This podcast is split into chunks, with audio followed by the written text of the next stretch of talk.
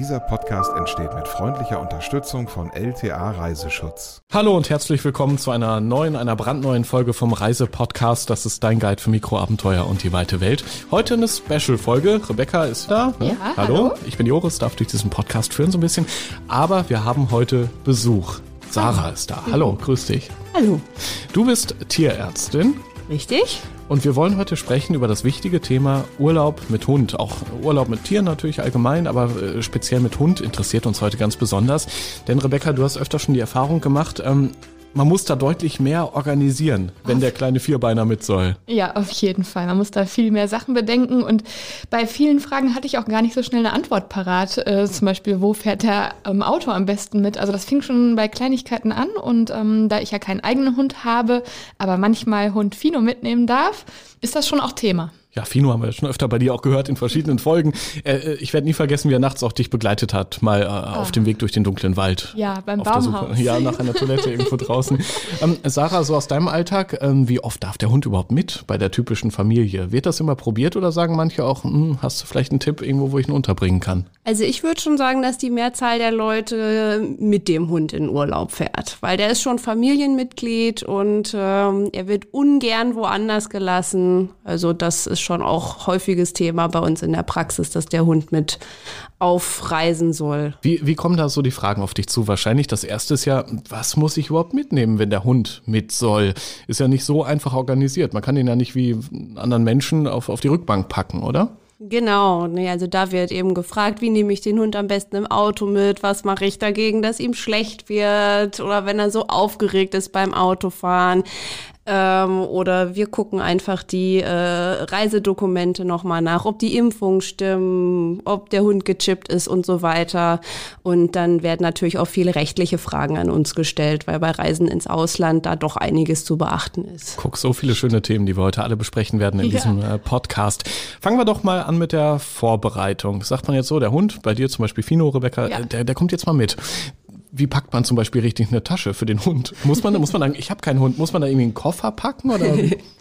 Also man sollte schon vielleicht eine gewohnte Decke oder irgendwas, was nach zu Hause riecht, äh, mitnehmen. Man muss natürlich alles, was man zu Hause auch braucht, von alleine bis hin zum Kotbeutel, alles dabei haben.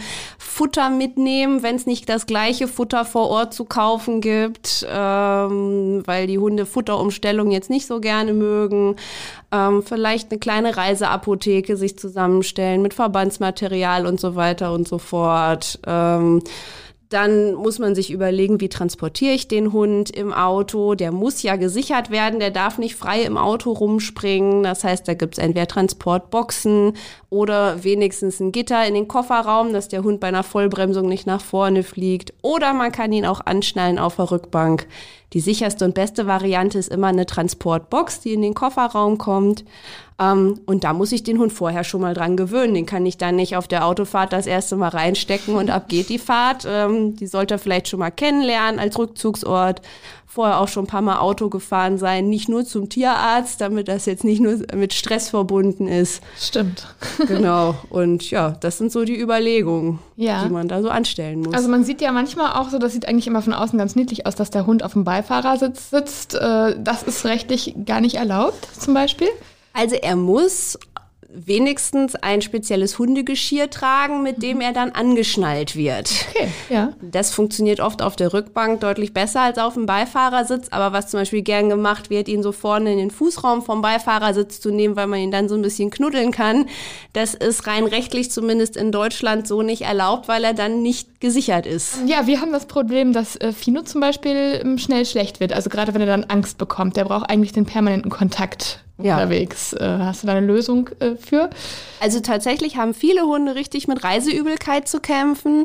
Da hilft, dass der Hund zumindest schon mal zwölf Stunden vor Abfahrt nichts mehr zu fressen bekommt, nur Wasser und ähm, man kann sich aber auch tatsächlich äh, beim Tierarzt seines Vertrauens Medikamente gegen Reiseübelkeit holen, wenn der Hund da wirklich sehr drunter leidet. Weil sonst kriegt der Hund auch irgendwann Angst vorm Autofahren, wenn er dabei sich jedes Mal übergeben muss, ja. weil das kein schönes Erlebnis ist.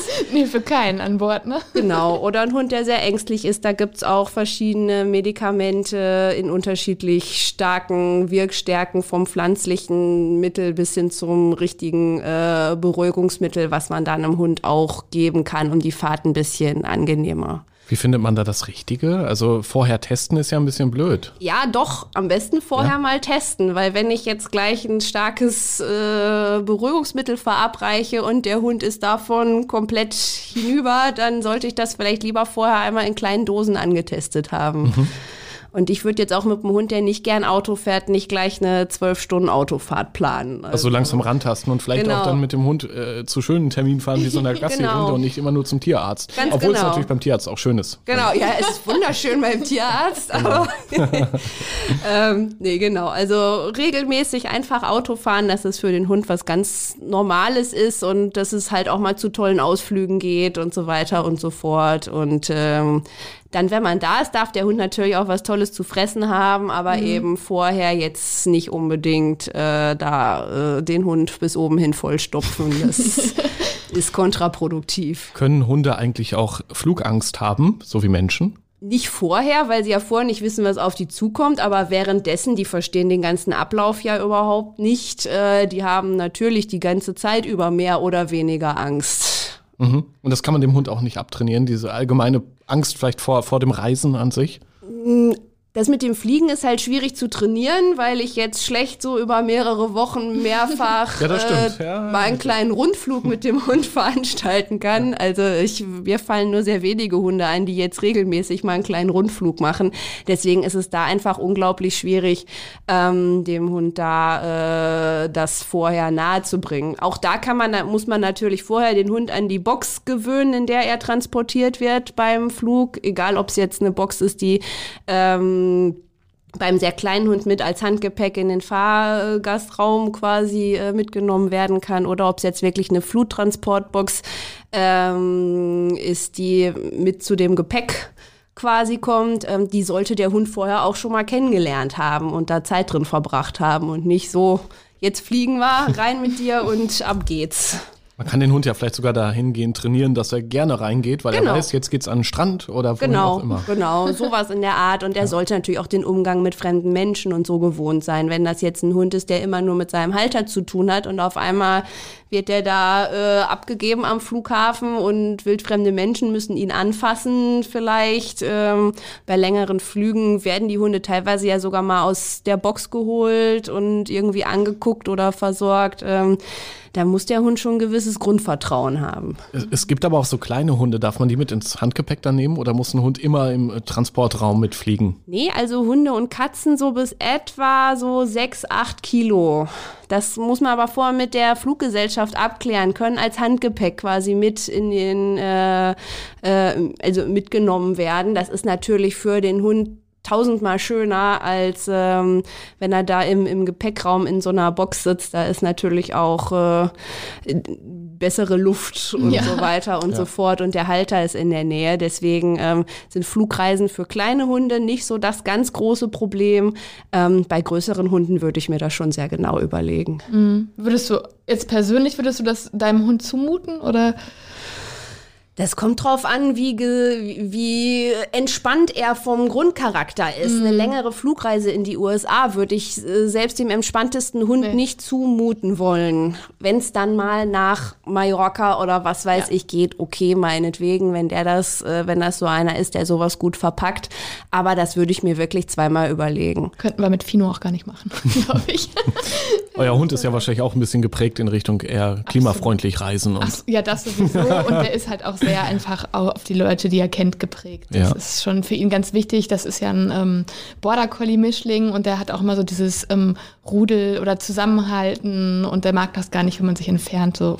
Ja, die sind ja doch auch eher, eher nervös und genau. jetzt nicht so Labrador, Golden Retriever, tiefenentspannt. Ich mag eh jeden so. Das stimmt, die würden auch die Einbrecher ganz herzlich begrüßen, genau. das sage ich auch immer.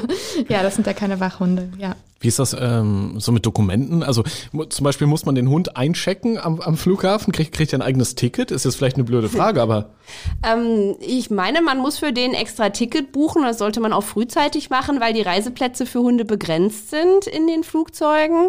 Grundsätzlich ist es aber so, immer wenn ich mit dem Hund ins Ausland verreise und sei es nur irgendwie gerade nach Holland oder so, muss der Hund seine Reiseunterlagen dabei haben. Sprich, der Hund muss einen Mikrochip tragen als eindeutige Kennzeichnung. Er muss einen blauen EU-Heimtierausweis haben und er muss eine gültige Tollwutimpfung haben. Das gilt für jede Reise ins Ausland. Und dann gibt es noch Länder, wo zusätzliche Sachen hinzukommen, beispielsweise einige skandinavische Länder oder England, wo der Hund ähm, 120 bis 48 Stunden vor Einreise eine Wurmkur bekommen haben muss, das auch, was auch der Tierarzt in diesem EU-Heimtierausweis dokumentiert haben muss. Oder beispielsweise, wenn ich mit dem Hund plane, in die Türkei zu fliegen, brauche ich für die Rückreise, dass ich wieder rein, rein darf nach Deutschland, muss der Hund nicht nur eine gültige Tollwutimpfung haben, sondern muss noch in Deutschland das Blut untersucht worden sein, ob er eine ausreichend hohe Menge an Antikörpern gegen Tollwut im Blut hat. Sonst darf er aus sogenannten Drittländern nicht wieder nach Deutschland einreisen. Da würde ich ja als Hundebesitzer jetzt ein bisschen Angst kriegen, dass ich zum Beispiel meinen Hund dann gleich wieder mit nach Deutschland bekomme. Ja, und deswegen muss man sich da, also jede Reise mit ausreichend Vorlauf gut planen, die ins Ausland gehen soll, weil beispielsweise bei einer Tollwutimpfung ist es so, wenn ich den Hund zum ersten Mal gegen Tollwut impfe oder wenn die vorherige Tollwutimpfung abgelaufen ist, dauert es nach der Impfung 21 Tage, bis diese gültig ist. Vorher darf der Hund also auch nicht verreisen. Er darf erst äh, verreisen, wenn die Tollwutimpfung gültig ist. Ich habe das häufiger. Dann kommen Leute zu mir in die Sprechstunde. Wir fahren nächste Woche in Urlaub und haben gesehen, unsere Tollwutimpfung ist abgelaufen. Und dann kann ich nicht viel machen, weil wenn ich dann das Impfdatum vordatieren würde im Impfausweis, dann begehe ich Dokumentenfälschung und mache mich strafbar. Das ist also dann nicht so einfach zu machen. Krass. Ja, gibt's viel zu beachten. Boah, das hätte ich jetzt nicht gedacht, dass es so kompliziert sein kann, den Hund auch wieder rein nach Deutschland zu bekommen. Raus ist ja anscheinend einfacher immer, ne? Genau, genau. Gibt's auch sowas, wenn der irgendwelche Anzeichen zeigt, dass der irgendwie in Quarantäne genommen wird im Ausland? Oder gibt's solche Fälle auch? Also er wird in Quarantäne genommen, wenn man erwischt wird, dass man ohne gültige Impfung zum Beispiel eingereist ist. Das kann bis dahin gehen, dass so ein Hund sogar eingeschläfert werden könnte. Bitte? Optional. Nee, Optional. Das wird in der Regel nicht gemacht werden, aber man wird sicher den Hund dann für drei Wochen in Quarantäne geben müssen. Das ist ähm, die Zeit, die es eben braucht, ja. ähm, bis äh, dann eine Tollwutimpfung wirksam werden würde. Ähm, ja, will ja keiner. Drei nee. Wochen ohne ja, Hund. Oder auch dieser Antikörpernachweis im Blut, selbst wenn dann Blut abgenommen werden würde, um Antikörper nachzuweisen, der dauert auch nicht nur ein paar Tage, sondern tatsächlich auch ein paar Wochen. Deswegen immer gut vorbereiten. Ähm, und sich auch Gedanken machen, äh, was es noch für Sonderregelungen in dem Land gibt, in das man reisen will. Und nicht nur in dem Land, sondern in allen Ländern, die man durchfährt auf dem Weg in dieses Land. Stimmt, wenn man mit dem Auto unterwegs ist, dann ja. ist das ganz wichtig. Ja, wir lernen schon, Vorbereitung ist wirklich wichtig. Genau. Unser Partner LTA Reiseschutz hat dazu eine ganz schöne ähm, Liste veröffentlicht. Das ist so ein PDF, kann man sich ausdrucken, einfach eine DIN A4-Seite. Da stehen alle diese Punkte auch nochmal drauf. Ist eine richtig schöne Checkliste. Irgendwie, was Vorbereitung angeht, auch Reiseapotheke haben wir schon drüber gesprochen, eine Gepäck Checkliste für einen Hund ist damit drauf. Und ähm, ich glaube, das sind alles so Themen, da sollte man vorher wirklich sich mit beschäftigen, auch mit Vorlauf, vielleicht sogar einen Monat vorher. Man plant ja einen Urlaub. Einen Monat. Noch länger. Ja, vielleicht, wenn man gebucht hat direkt. Das alles mal einfach mal durchchecken. Ja. Last-Minute bucht, ja. Ja, also es ist, Hund genau. ist nichts für Last-Minute-Urlaub. Nee, Hund ist nichts für Last-Minute-Urlaub, definitiv nicht. Und das Schöne ist, wir haben diese Liste, diese ähm, Checkliste für Urlaub mit dem Hund ähm, verlinkt und zwar in der Episodenbeschreibung hier von diesem Reisepodcast. Jetzt gibt's ja auch noch andere Tiere. Ja, klar, der Hund ist so, so der beste Freund des Menschen. Ja, viele äh, Touristen nehmen den gerne mit. Was ist zum Beispiel mit Katzen. Für Katzen und für Frettchen gelten genau die gleichen Vorschriften wie für den Hund. Auch die brauchen eine gültige Tollwutimpfung, eine Kennzeichnung per Mikrochip und einen EU-Heimtierausweis. Kommt das auch oft vor, dass, dass die Menschen ihre Katzen mitnehmen? Weil die hat man ja selten jetzt irgendwie an der Leine dabei. Ja. Die ist ja schwieriger äh, ja, bei sich zu behalten. Also ähm, das kommt seltener vor, weil Katzen auch einfach nicht gerne reisen und nicht gern woanders sind. Ich habe aber auch schon gehabt, dass eine türkische Familie, die in Deutschland lebt, jetzt den Sommer in der Türkei verbringen wollte und die Katze musste unbedingt mit auf Herzenswunsch der Tochter. Und dann hatten wir mit einem halben Jahr Vorlauf Tollwutimpfung, Antikörpernachweis etc., ähm, dass diese Katze mit konnte. Oder äh, Frettchen, die werden auch schon gern mal mit nach Österreich oder in die Schweiz genommen. Die werden teilweise ja jagdlich eingesetzt oder es gibt Frettchenausstellungen. Also man wundert sich. Habe ich noch nie erlebt am Flughafen jemand man mit einem Frettchen irgendwo. Doch, ich glaube, ich habe das schon mal gesehen. Ja. Was? Ja. Ja. In so einer Box auch. Ja, Ja, ja, genau. Man, man riecht's meistens. Ja, Okay. stimmt, das ist so eine andere Sache. Wie ist das eigentlich, Rebecca? Du hast ja schon viele Reisen äh, erlebt, manche mit Hund, manche ohne, Ja. ähm, eben auch mit anderen Touristen Kontakt gehabt. Wie oft ist das Thema da, äh, dass, dass das Tier dabei ist? Oder wie oft ist das Haustierthema da akut? Mir ist halt aufgefallen, dass es schwierig mit Unterkünften ist, wenn man einen Hund dabei hat. Man muss da wirklich schon gezielt fragen, ist das äh, erlaubt, dass der dabei ist? Weil es gibt ja auch Hunde-Haarallergiker und dann sagen die, nee, das geht bei uns nicht, weil dann können da keine Allergiker mehr sein. Oder es gibt ähm, dann spezielle Zimmer in einem Hotel, wo man den mitbringen darf. Aber wenn die ausgebucht sind, kannst du ihn halt nicht mitbringen. Und dann geht das Thema ja auch noch weiter, weil ähm, wenn, selbst wenn du dann da bist, darf der dann vielleicht nicht mit in das Restaurant, was zum Hotel gehört. Und dann kommt es wieder auf deinen Hund drauf an, wie flexibel ist der. Also bei Fino ist das schon so, dass der erstmal verstehen muss, dass wir jetzt nicht ihn irgendwo aussetzen oder keine Ahnung. Also der ist dann schon verunsichert und wir müssen schon ein paar Stunden mit dem dann erstmal vor Ort verbringen, vielleicht einen Spaziergang machen, dem gut zureden. Dann lassen wir auch auf jeden Fall im Hotelzimmer persönliche, also unsere ganzen Sachen, dann T-Shirt oder so ein getragenes, also dass der riecht, das ist jetzt hier. Und der versteht das dann auch, wenn unser Gepäck da drin bleibt, dass wir jetzt nicht ohne ihn wieder wegfahren. Aber wir würden jetzt nicht direkt ins Restaurant gehen und ihn auf dem Zimmer lassen, weil dann würde der Angst haben. Ist das denn überhaupt eine gute Idee, den Hund dann im Urlaubsort auch überall mit hinzunehmen? Ich meine, Strand ist ja auch nicht immer erlaubt. Gibt es Hundestrände Richtig, zum Beispiel? das ist ein Aber ein Restaurant? Also, was meinst du so aus tierärztlicher Sicht? Muss man sich in erster Linie ähm, einmal beim Restaurant erkundigen, ob das erlaubt ist. Beispielsweise, ähm, wir haben die Erfahrung gemacht, in Holland ist alles sehr hundefreundlich. Da kann man den Hund eigentlich fast überall mit hinnehmen. Auch viele Unterkünfte, da kann man den Hund auch an jeden Strand mitnehmen. Da muss man nur gucken, ob da gerade Leinenpflicht ist oder nicht. Hier in Deutschland ist das schon deutlich komplizierter, an welchen Strand man Ja. überhaupt mit dem Hund darf. Und auch da sind nicht die Restaurants alle so äh, tolerant, was Hunde angeht. Und in anderen Ländern ähm, muss man gucken. Zum Beispiel in Österreich hat eine Bekannte von mir die Erfahrung gemacht, dass die Hunde in den ganzen öffentlichen Verkehrsmitteln Maulkorbpflicht haben. Den hatte sie dann natürlich auch nicht dabei, weil sie das aus Deutschland nicht kennt, der Hund auch eigentlich keinen braucht. Die hat aber eine Alpenüberquerung zu Fuß gemacht und dann äh, stand sie da und musste sich erstmal einen Maulkorb besorgen, weil zwischendurch mal Strecken mit dem Bus oder so überwunden werden mussten. Das sind einfach Sachen, da muss man sich vorher ein bisschen kundig machen, wie da so die Geflogenheiten vor Ort sind. Gerade auch was Leinenpflicht etc. angeht. Stimmt, das kommt auch noch stark hinzu. Also Naturschutzgebiete, dann kommt es auch auf die Jahreszeit drauf an. Das hatten wir an der Nordsee zum Beispiel, dass wir im Winter mal ähm, auf Jüst waren, da war das so ein bisschen lockerer. Aber zum Beispiel auf der Insel ist es gar nicht so gerne gesehen, dass du überhaupt mit Hund da bist. Das liegt ja auch immer an der Destination. Und ähm, da gibt es Strandabschnitte, wo die einfach komplett verboten sind. Oder du darfst halt nur mit Leine unterwegs sein, was für den Hund, wenn wir ehrlich sind, natürlich jetzt nicht so das Eldorado ist. Ne? Die rennen ja gerne mal schneller, da komme ich ja nicht mit bei dem Tempo. Oder die würden ja auch gerne mal einen Stock im Wasser suchen und so. Und wenn man den komplett nur den ganzen Urlaub über an der Leine haben darf, finde ich das persönlich kein gutes Reiseziel für einen Hund. Wie findet man richtige Reiseziele, wenn man den Hund oder ein anderes Tier unbedingt dabei haben will? Da kann man sich ja oft auch schon in den Internet-Communities so ein bisschen schlau machen, wer da so, wenn man so, ähm, oft wenn man zum Beispiel einen Rassehund hat, ist man ja in irgendeiner Facebook-Gruppe von den, was weiß ich, Retriever-Freunden und dann fragt man einfach mal hier, wir wollen in Urlaub fahren, was könnt ihr denn empfehlen, ähm, wo sind tolle Strände, wo die auch mal laufen können und so. Also das ist ja heutzutage relativ einfach, sich da auszutauschen. Wir hatten doch auch mal eine schöne Folge gemacht, da hat man noch die tollen Profi-Tipps bei Stimmt, Urlaubszielen genau. mit Hund. Ja, genau. Eine ganze Folge haben wir. Ja, haben wir Stimmt. eine ganze Folge zu gemacht. Gibt's ja alle noch hier im Podcast-Player, ne? Einfach mal Ja. durchswitchen. Ich glaube, die hieß auch Urlaub mit Hund. Ja, hieß die auch. Logischerweise. Genau. Ja, so wie die aktuelle Folge ja auch unter anderem.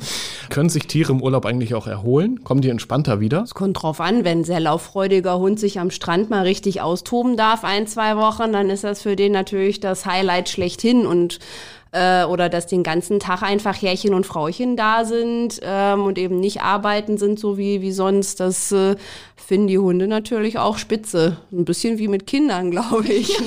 Also- Vielleicht ein bisschen vergleichen, ne? Genau, also ähm, es kommt natürlich auf den Hund drauf an. Wenn ich einen total ängstlichen Hund mit in den Urlaub schleife, mit endloser Anreise und fürchterlicher Autofahrt, dann ist es da nur laut und das kennt der gar nicht, dann kommt der Hund als Nervenwrack wieder, kann natürlich auch passieren. Also man muss seinen Urlaub schon seinem Hund und dessen Charakter anpassen, sonst hat da keiner was von. Wie war das mit Fino? Kam der mal entspannt wieder, hat weniger gebellt oder den, den Briefträger in Ruhe gelassen? Wieso? ja, also Fino liebt das halt, wenn man mit ihm Zeit verbringt, ne? wenn man dem auch ein paar Aufgaben stellt. Der braucht einfach Entertainment und deswegen findet er das ganz toll. Und der sieht auch gerne neue Gegenden, also weil er dann, er weiß dann, wenn zum Beispiel, wenn ich dabei bin, weiß er, es gibt viele Spaziergänge, das kann er so umsetzen im Kopf und dann hat er da schon Bock drauf.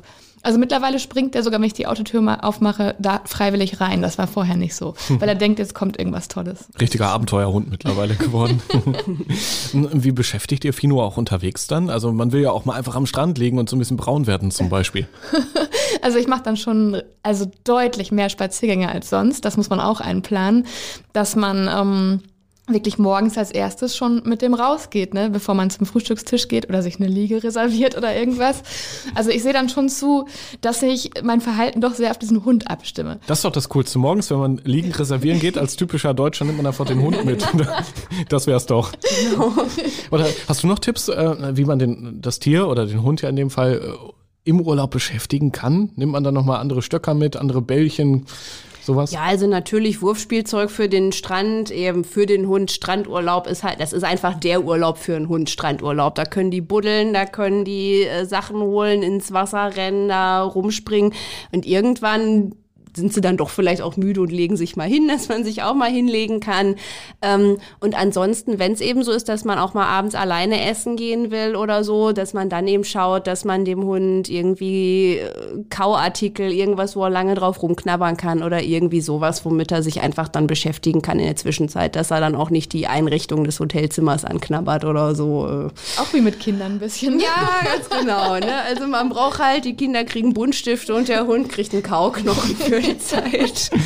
Aber äh, auch ein spannendes Thema, Thema Versicherung. Was ist denn, wenn der Hund jetzt im Hotel irgendwie, was weiß ich, äh, einen Tisch umschmeißt oder irgendwas schief geht, wenn der Hund mal außer Kontrolle gerät? Also der Hund hat ja eine Haftpflichtversicherung. Aber da würde ich schon einmal gerade in meine Versicherungspolice gucken oder äh, mit dem Haftpflichtversicherer sprechen, äh, ob das auch im Ausland abgegolten ist. Mhm. Stimmt. Ich wollte noch fragen, Reisen mit dem Auto, hast du da irgendwie so ein Maß? Wie lang dürfen die sein? Also ich hatte ja geschrieben an die Atlantikküste oder nach Spanien. Also mhm. es wird dann ja auch ziemlich heiß teilweise. Also genau. trotz Klimaanlage, dass die Sonne da sehr stark rein scheint. Muss man da mehr Pause machen oder gibt es auch so ein Limit an Stunden, was du sagst? Also ein grundsätzliches Limit gibt's nicht. Das kommt auf den Hund drauf an, ob der gerne Auto fährt, ob der das ganz entspannt mitmacht. Ich würde gucken, dass ich gerade im Sommer vielleicht nicht ähm, durch die Mittagshitze fahre, sondern gucke, dass ich die Fahrt auf den Abend oder die Nacht oder die frühen Morgenstunden lege. Ähm, dann wie für uns einfach auch regelmäßige Pausen. Trinken muss der Hund regelmäßig. Er muss sich auch mal lösen können.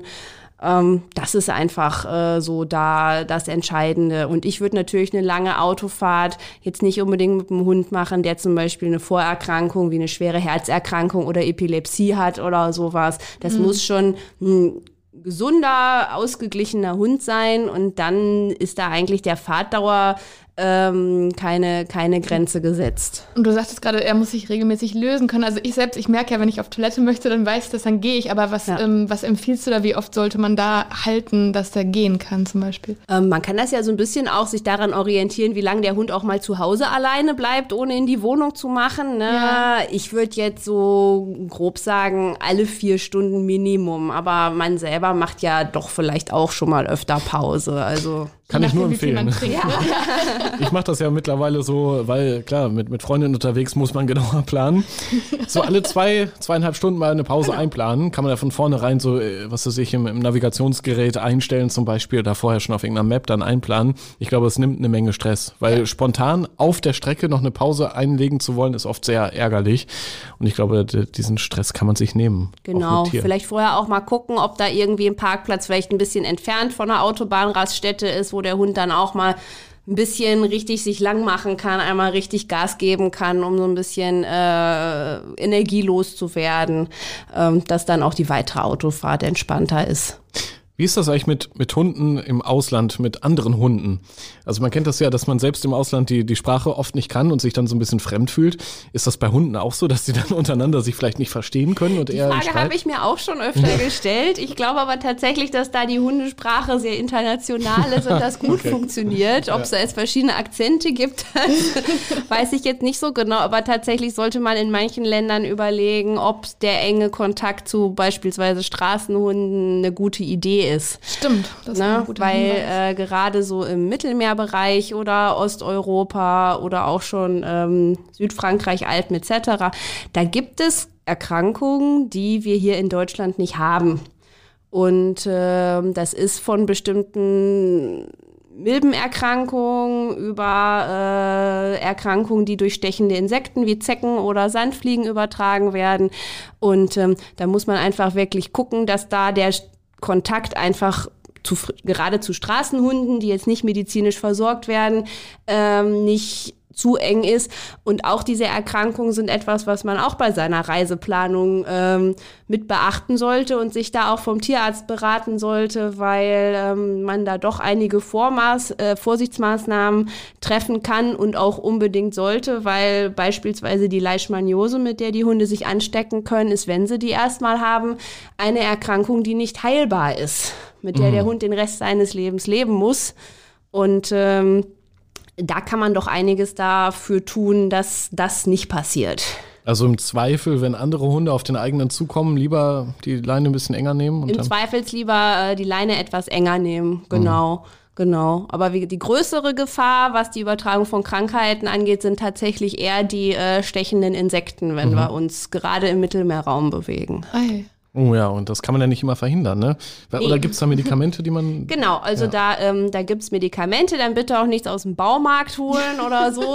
Warum denn aus dem Baumarkt? da gibt es erstaunlicherweise auch Flohmittel oder jetzt aus dem, äh, aus dem äh, Futterhandel oder Zoobedarf, sondern das müssen schon wirklich Wirkstoffe sein, ähm, die tiermedizinisch zugelassen sind. Und das sind dann eben welche, die gibt's ausschließlich in Tierarztpraxen. Das ist nicht, weil wir Tierärzte da jetzt äh, uns dran bereichern wollen, sondern es ist einfach so, dass wir vom Arzneimittelrecht her die einzigen sind, die diese entsprechenden Wirkstoffe eben wirklich auch verkaufen dürfen. Und das müssen eben Wirkstoffe sein, die ähm, zum Beispiel äh, Zecken, wenn die sich ansaugen, direkt abtöten oder am besten das Ansaugen vorher schon verhindern oder eben auch äh, die Sandfliegen äh, davon abhalten, den Hund äh, überhaupt zu stechen. Das nennen wir repellierende Wirkung. Und da gibt's eben dann entweder Halsbänder oder sogenannte Spot-ons, die aufgetropft werden. Und da sollte man sich einfach einmal beraten lassen in der reiner Tierarztpraxis. Ja, das ist ein guter Hinweis. Also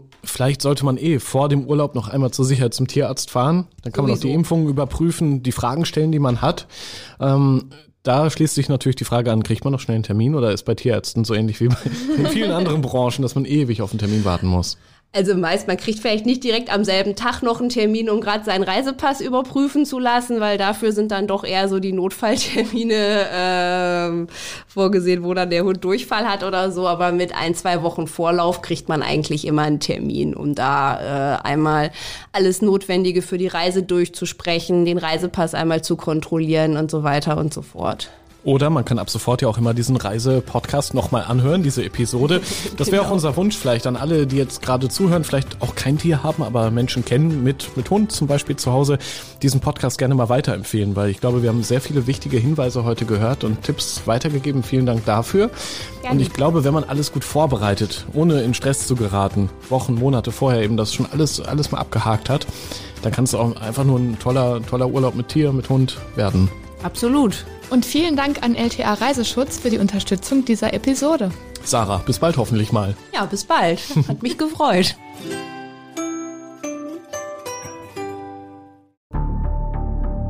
Wie lange kann ein Mörder sein dunkles Geheimnis bewahren? Wann bekommen die Angehörigen Gewissheit und die Opfer Gerechtigkeit? Jedes Jahr werden bei der Polizei rund 100.000 Menschen als vermisst gemeldet.